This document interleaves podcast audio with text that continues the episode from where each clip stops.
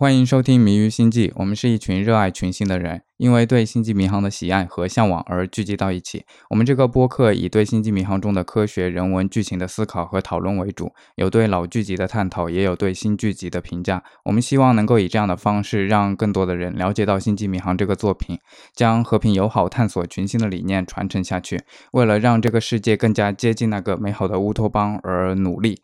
对节目有想法，想进一步与我们互动，可以直接在节目下方评论，或者是发送邮件到 subspace signal at qq 点 com，子空间通讯的英文全是小写，没有空格 at @qq 点 com，或者是微博上我们，也欢迎加入我们的 QQ 听众交流群五九幺五四六八四三。好了，新的一期节目，我们聊的是 Lower Decks 的第四集和第五集。我是 Crazy EMH，Hello。我是神思，我是胡子。Hello，大家好，我是大福。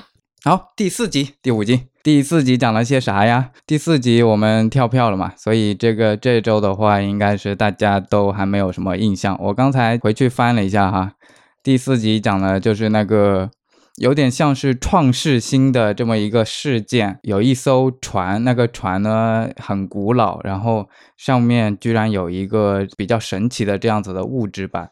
而且这个物质呢，后来还被牵引光束吸到了船里面来了，然后这样船上面也产生那种物质，就产生了很多植物，然后也有各种水啊、瀑布啊、乱七八糟的东西。然后这个是他们的主线故事，副线故事呢就是绿色的那个小妹妹谈恋爱的过程吧。嗯，应该还有个第三条线，第三条线是那个女主不想跟舰长好好相处。对，就是母女关系。对对对对，母女关系。然后在母亲讲话的时候，在船上正经的跟同事进行交流的时候，她在打岔，然后又是打哈欠，又是这又是那，搞得嗯，反正好讨厌哦，这个人。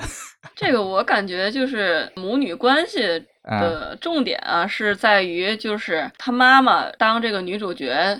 是小孩儿，或者是说是一种永远长不大，总觉得女主干什么都不行。中国孩子接受这种父母最多了，就是在父母的眼里，孩子永远是孩子。然后呢，就是父母总想去纠正你的错误，就是说在父母的眼里，嗯，你做什么都是错的。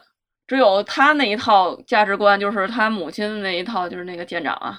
母亲那套价值观强行压制在那个女主身上，但是女主呢，她这个我就感觉她的反叛性格啊，就是这些到现在都第四集了，感觉她一开始就是这种叛逆的性格呢，就是这种家庭造成了，就是因为她的父母对这个女主角的管教过于严厉。上一期也讲了，就是说那个本身他们都是高官的家庭，高干子弟嘛，高官家庭出来的父母肯定是希望这个望子成龙嘛，望女成凤嘛。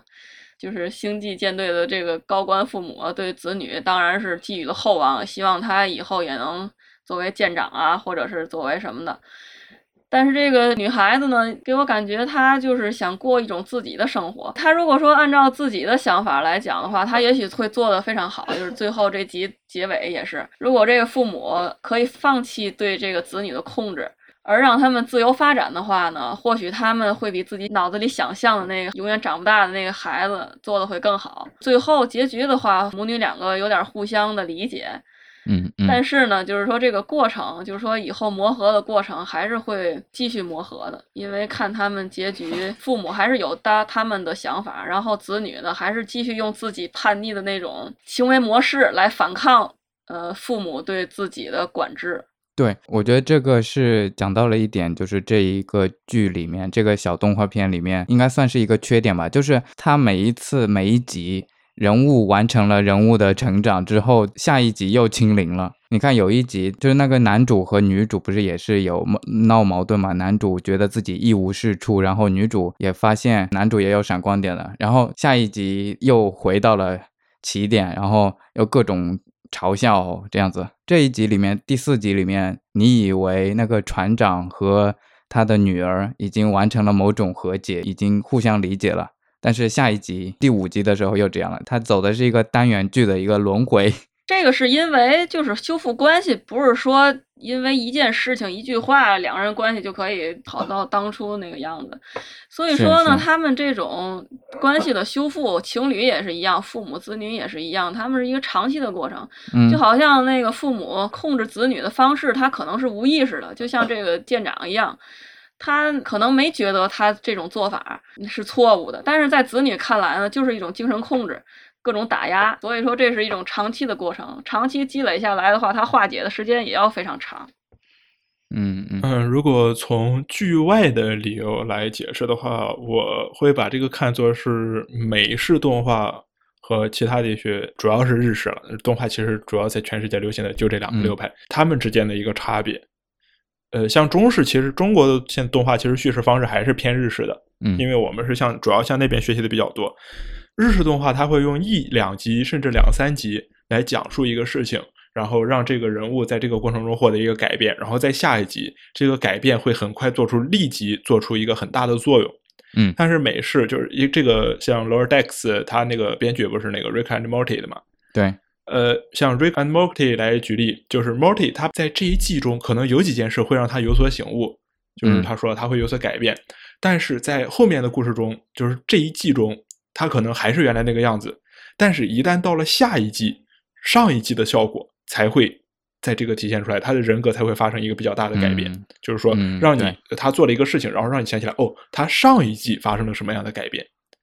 就美剧它的叙事不会，一般来说是可能是为了方便讲故事，就是它这种单元句式的故事不会在这一个长篇这一个季度的故事中对人物性格做改变。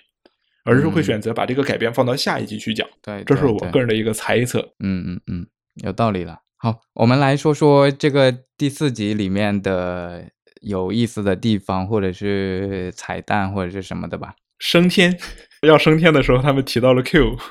哦哦，我不知道那个是什么梗了，但是感觉好搞笑啊！就是就是升天的时候，不是天空打开一一扇窗，然后他在里面还看到了林肯啊，看到了考拉在微笑。我觉得那可能就是。美式幽默吧，对，就是就是很无厘头，但是很搞笑。这个意思就是说，这个宇宙是包罗万象的，就是用一切都可以代表宇宙。我觉得可能就是更极端一点，就是宇宙是无意义的。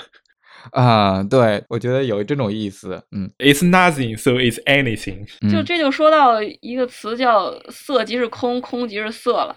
啊，就是说什么呢？你可以把宇宙看作是无意义的空，什么都没有。啊，你也可以说把宇宙看成是色，就是说包罗万象，什么都有。嗯嗯，这是其实是一体的，都可以。啊，嗯，这一集里面终于有了神奇的外星生命体。这种最星际迷航的东西了，对吧？就是出现了那个不知道是什么的粘液，可以可以促生长的，这也算是一种生命体嘛？啊，说到比较有趣的梗，就是它里面还有一个剧情是让那个女主去清理全息甲板上的那个留下来的废弃物，其中好多是 shit，然后然后那个舰长他们就在吐槽说，到底为什么会有那么多人想要在全息甲板上上厕所？他们在全息甲板玩的时候，比如说把全息甲板变成了一个旅游胜地的一个景点，然后他就玩着玩着，可能就就忘了他是全息甲板，然后他就直接去旅游景点的这个厕所了，所以他实际上就是去的全息甲板里面上厕所的。或者我们就更极端一点，就是有人像 Riker 一样有那个爱好，把一整颗行星改造成了他的专属厕所。对这集那个对 Riker 还有个致敬了，就是你们看了吗？就是他最后那点儿，他把那个脚放在凳子上，太经典了，比较有梗。就是说，我是比较喜欢这个猎户座这个女孩儿，嗯，和想要飞升的那个男孩之间的这个故事，就挺有意思的。是因为什么呢？他这个故事主要讲的就是面子问题嘛，就是说，其实我在别人眼里是个什么形象？比方说，那个猎户座那个女孩说。我就是希望大家喜欢我，但实际上呢，不可能每个人都喜欢我，嗯，对吧？肯定有别人不喜欢的，不喜欢我的肤色，不喜欢我说话的方式，嗯嗯，对吧？这都是很正常的。然后呢，那个男孩呢，就是说他是一直想提升自己嘛，他一直想涅槃，但是涅槃，对，一直飞升嘛。就是说他一直想涅槃，就是尝尽了好多方式，想用这种方式飞升的这种方式来吸引别人的眼球目光。但实际上呢，就是说别人其实也并不在乎你究竟能不能飞升。啊 啊。对吧？当然有人在乎了，比方说那个猎户座的女孩，比方说那个我照镜子看我脸上有一颗痣，但是实际上所有人都注意不到你脸上有颗痣，但是只有你自己能注意到，你就觉得你越看这颗痣，就觉得越影响你的面相，但实际上没有人在意的，因为别人只会在意自己，不会在意别人。我觉得这个故事就是，呃，猎户座的这个故事就是讲的是这个。嗯嗯嗯，是比较有意思的点呢，就是说星际迷航总是会喜欢加入一些宗教的东西。嗯，他加入比较多的当然是基督教或者天主教，还有说印度教的东西。这集里面主要就是加入了很多 印度教比较有意思的那个曼陀罗的那个沙画嘛，还有就是猎户座女孩进到那个房间的时候，他们不是在冥想吗？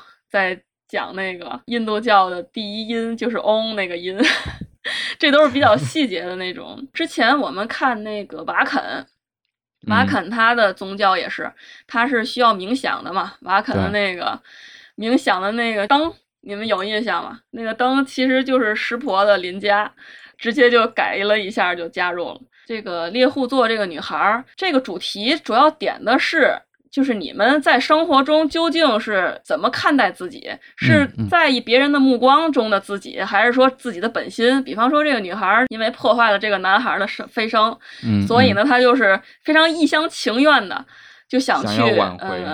哎，对，想要挽回，就是带着他去，就是有一句台词叫什么？我指引你的恰克拉，这个特别搞笑。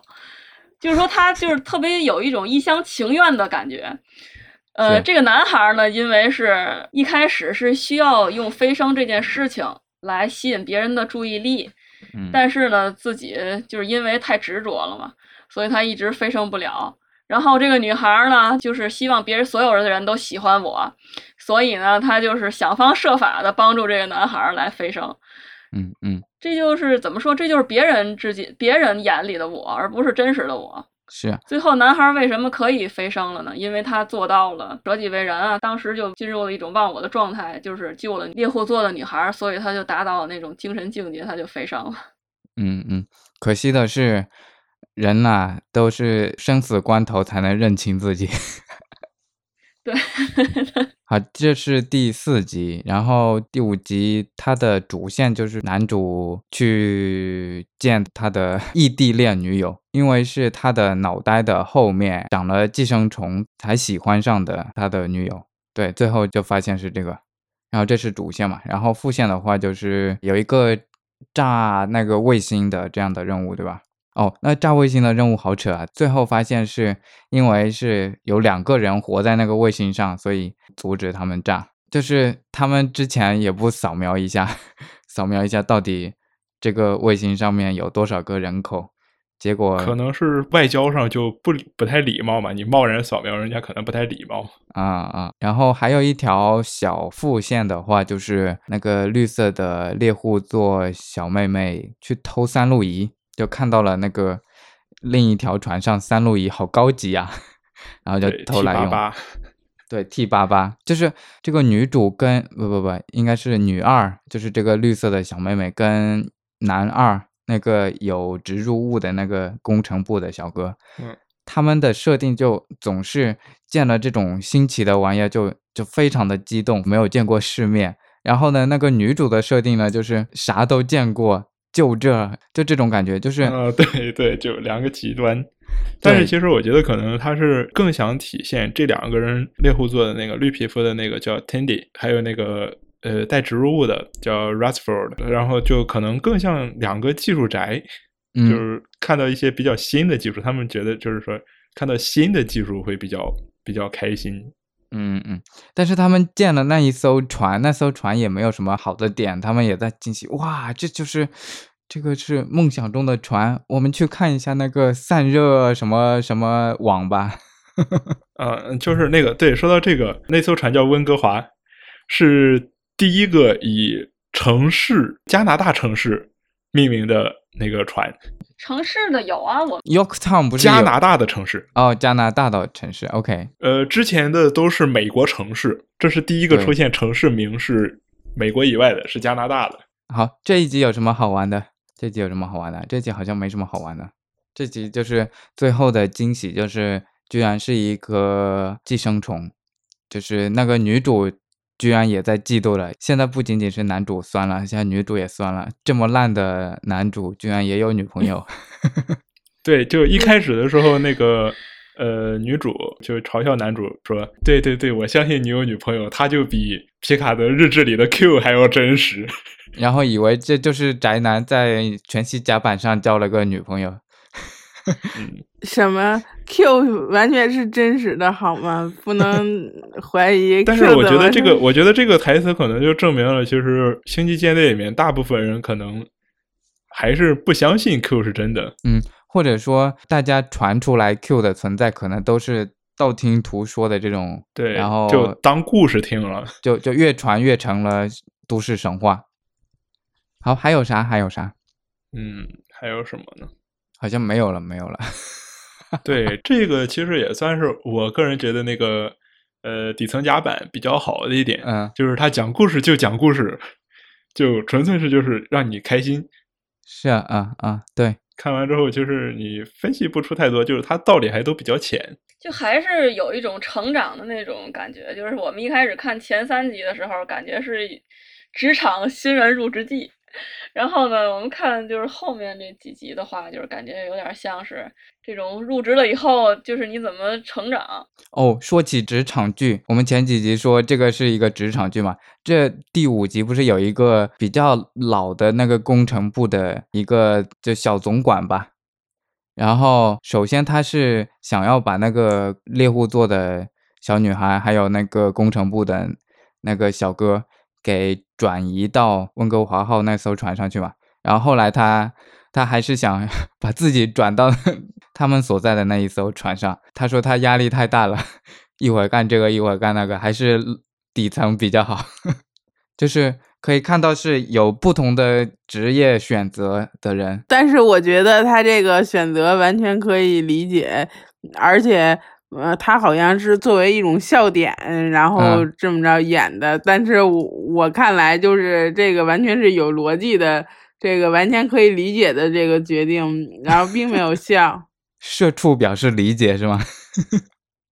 就是说，有的人啊，他就是那种比较喜欢接受，就是有一种压力在逼迫他，所以呢，他就是努力的往上爬，做舰长，做那种工程师。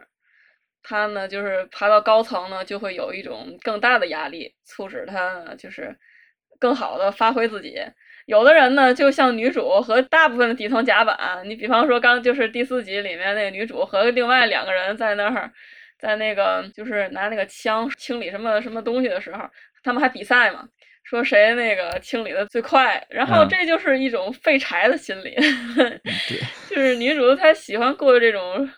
就是比较废物的日子啊，呃，更胜于他喜欢那种做军官，嗯，那种充实的、压力大的，或者是时间管理比较比较严格的那种生活。是男主就是想要往上爬的有志气的小伙子，嗯，而且之前有一集体现出那个男主不是能力确实很强吗？就所有人都被那个时间表。赶的追的很赶，但是他还很游刃有余，甚至还能赶超。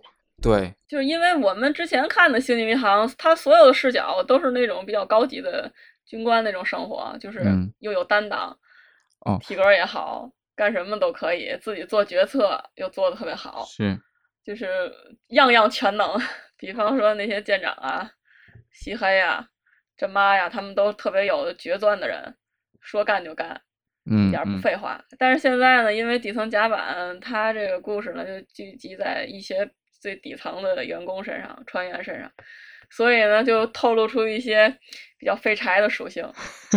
其实《星际迷航》以以前也有一些单独的一些剧集挑出来，也是一堆废柴，就是说 那些对工作也不认真，就是拿它当一种消磨时间或者是一种就被逼迫的那种状态。嗯，他们其实也不想上船，但是没有办法，被真妈拉过来的那个 Tom Paris，他还可以吧？感觉他还是挺有理想的。就说之前有一集是是，嗯，具体我不记得了，就是单独的有那么一两集，都是讲的比较底层的那些员工做事也不认真。好，这一集还有什么笑点或者是彩蛋？补充一下，就是说我再补充一下那个一个小知识啊，这个第四集里面有个词儿叫查克拉嘛，查克拉这个大家基本上应该都知道，不就是那个那个什么那动画片叫什么来着？火影忍者嘛。啊，火影忍者里面那个查克拉，对对对，其实它这个词源都是一个词，都是那个梵语里面那个词就是查克拉，我不会念啊。然后那个词是什么意思呢？这个词它就是说。在梵语里面就是轮，一个圆的那种圆盘，轮回的轮啊。然后它是什么呢？它是毗湿奴手里的一个法器，其实叫妙剑。这种东西呢，它主要的指代的东西呢，当然是气的一种，就是说现在说的有点玄学了。但实际上，它如果说在现实世界里面的话，它的这个意思是心里的能量，一种自然之力。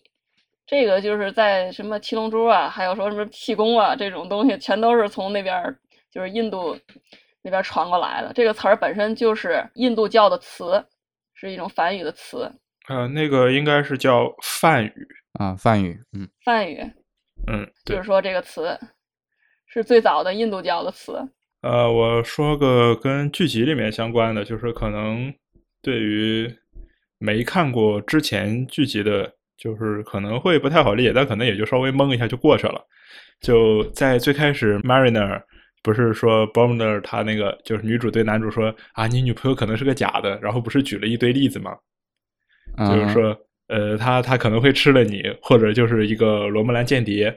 然后罗姆兰人，我们在之前节目里应该介绍过，反正是跟星际联联邦敌对的。嗯，然后这个罗姆兰间谍就比较好理解。嗯，然后后边下一个举的例子是 South Sackbills。那个是啥？食盐魅魔，这个是出现在 TOS，就是原初系列的第一季第五集，就是有一个矿工，就是在那个星球上，然后呃有有一个看上去是一个美女的，但实际上会把那个人身上的所有盐分全部给吃掉啊，那个食盐怪。对对对对 对，那个可怕的一集。是，对那那集挺吓人。然后下一个举的例子是 Android，Android 就是仿生人嘛，生化人。啊，就皮卡德最后变成的那种。嗯，然后或者是呃 Changeling，那种。还有一种人也叫做 Changeling，我看到的他的种族名称是叫 EDO。其实除了 Odo 那个人种是变形人外，还出现过一个变形人。其实，在更早的一个 Lodex 集里面也出现过了呀，就是他们去那个 New Kronos 那个那个地方那个星球的时候，也出现了。哦，那个蜥蜴。对，就是那个变形人，它的原始形态是那个红色的一个章鱼的那种样子。啊，对，那个，我想，我想起来，我我我弄串了，那个 Changeling 就是 Odo 那种的，就是会液态，然后会变形的那种。是啊，是啊。然后我我刚刚说的是那个，呃，那些他后边最后举的例子是 One of those 呃 sexy people in ropers that murders you just for going on the grass，就是你只要哪怕是走过了草坪，然后就要判你死刑。对，他就是那个 Wesley 差点死了的那一集。啊，对对对，这个这个才是我刚刚说的第一 TNG 第一季第八集。不好意思，我刚刚弄错了。哦哦，好，还有没有彩蛋的？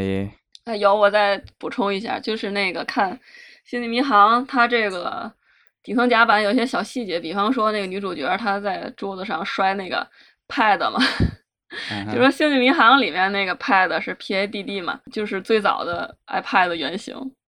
所以呢，大家不要觉得因为有了那个 iPad，所以就是现在的科幻都在用平板儿。但实际上，也是因为先有了那个《星际迷航》里的 Pad，所以呢，乔布斯才会按照这个 Pad 的样子做了平板儿，是这样的一个逻辑。你又忍不住要那个安利一下《星际迷航》的伟大了。星星际迷航还有一个那个时空悖论的，就是按照《星际迷航》宇宙里面说，他们是因为。地球历史上的著名航空器，然后才命名了 Enterprise。但是现实中，我们是因为星际迷航，然后才给那架航天飞机命名成了 Enterprise。对对，但是那架航天飞机也没真上太空，一刚开始的时候应该是那个船吧？就是 Scotty 他们回去的时候看到了那艘航空母舰了。就是英美海军，包括法军历史上都是一个非常有渊源的名字。可能他们的习惯，他们的习惯就是说。啊，这艘船坏了，好，我们再建一艘，就叫又又叫 Enterprise，一个传承吧，精神上的传承，可以继承它的好运。感觉比较可惜，就是现在应该想起来比较多的都是那艘船，而不是航天飞机，因为航天飞机它并没有位列在美国那个 NASA 五个航天飞机里面，五个航天飞机里没有 Enterprise 的名字，嗯，有点可惜。对，它是试验品了，试验机。就是说，我们现在生活的这个就是相当科幻了，呃，因为前两天我就是回家的时候，小区 就变成那种刷卡的了，刷卡的门了，然后一开的是就变成自动自动开自动关。现在这种科幻啊，这种元素在五六十年代一百多年前那个时候人是根本就无法想象的，但是现在这种科技感在我们这个生活中太普遍了。现在好多小区的那个门禁都是刷脸的了，你回家得刷脸，然后就有人吐槽说上班得打卡，回家还得打卡的那个。然后据说是这个应用在，反正就是防疫相关的吧，就是说知道你在家里面这个事情。然后我觉得就是怎么说呢，隐私越来越的没有了，感觉隐私没有了。另一方面呢，就是说，嗯，更安全了。我觉得大夫说的这个特别对，就是。现在反而很难想象没有这些技术之前是怎么个情况，因为咱们可能过多的知道了未来的东西，然后反而对于过去的东西就不是很清楚了。因为你要问小孩子，他们就是给他们过去的东西，他们会难以上手。可能对于咱们来说也是一样的，就对于旧的东西，一定要比如说人工操作或者是用手操作的东西。比较难以上手，但是对于未来的更简单的东西，可能就是因为未来的东西会倾向于变得更简单，所以更容易上手。这样的话，我们就渐渐的失去了过去的那些能力了。有些人就会觉得过去的那些能力和技术是不需要被保留下来的，比如说，呃，就是欧洲那种写实油画什么的，就比如说当时的宫廷画师画的那种特别精致的，就仿佛照片一样的。油画到现在其实这个技术是已经不是必须的技术了，因为我们已经有成像技术可以留影了。然后就是我觉得这种技术或者是这种技术和功能和追求的缺失，可能也是就是科幻片或者是某种未来主题下可以去探索的一种主题。我是这么认为的。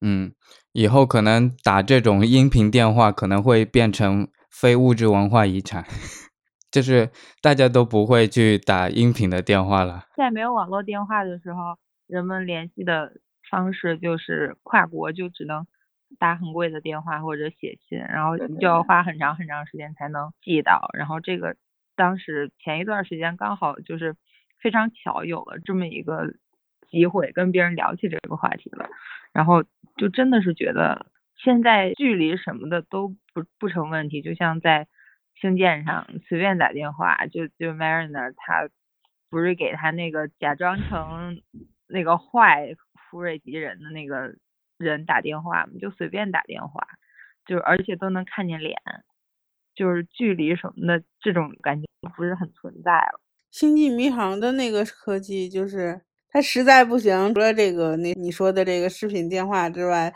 还有传送机，它不行，它把自己传送过去，就是只要在一个星球上互相之间传送都很方便。所以说，星际迷航的这个科技来看，应该是没有什么距离感。好了，是不是都发表观点都差不多？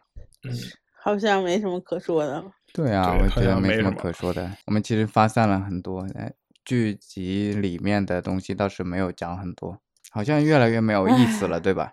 因为它这个动画片，它这个时长太短了。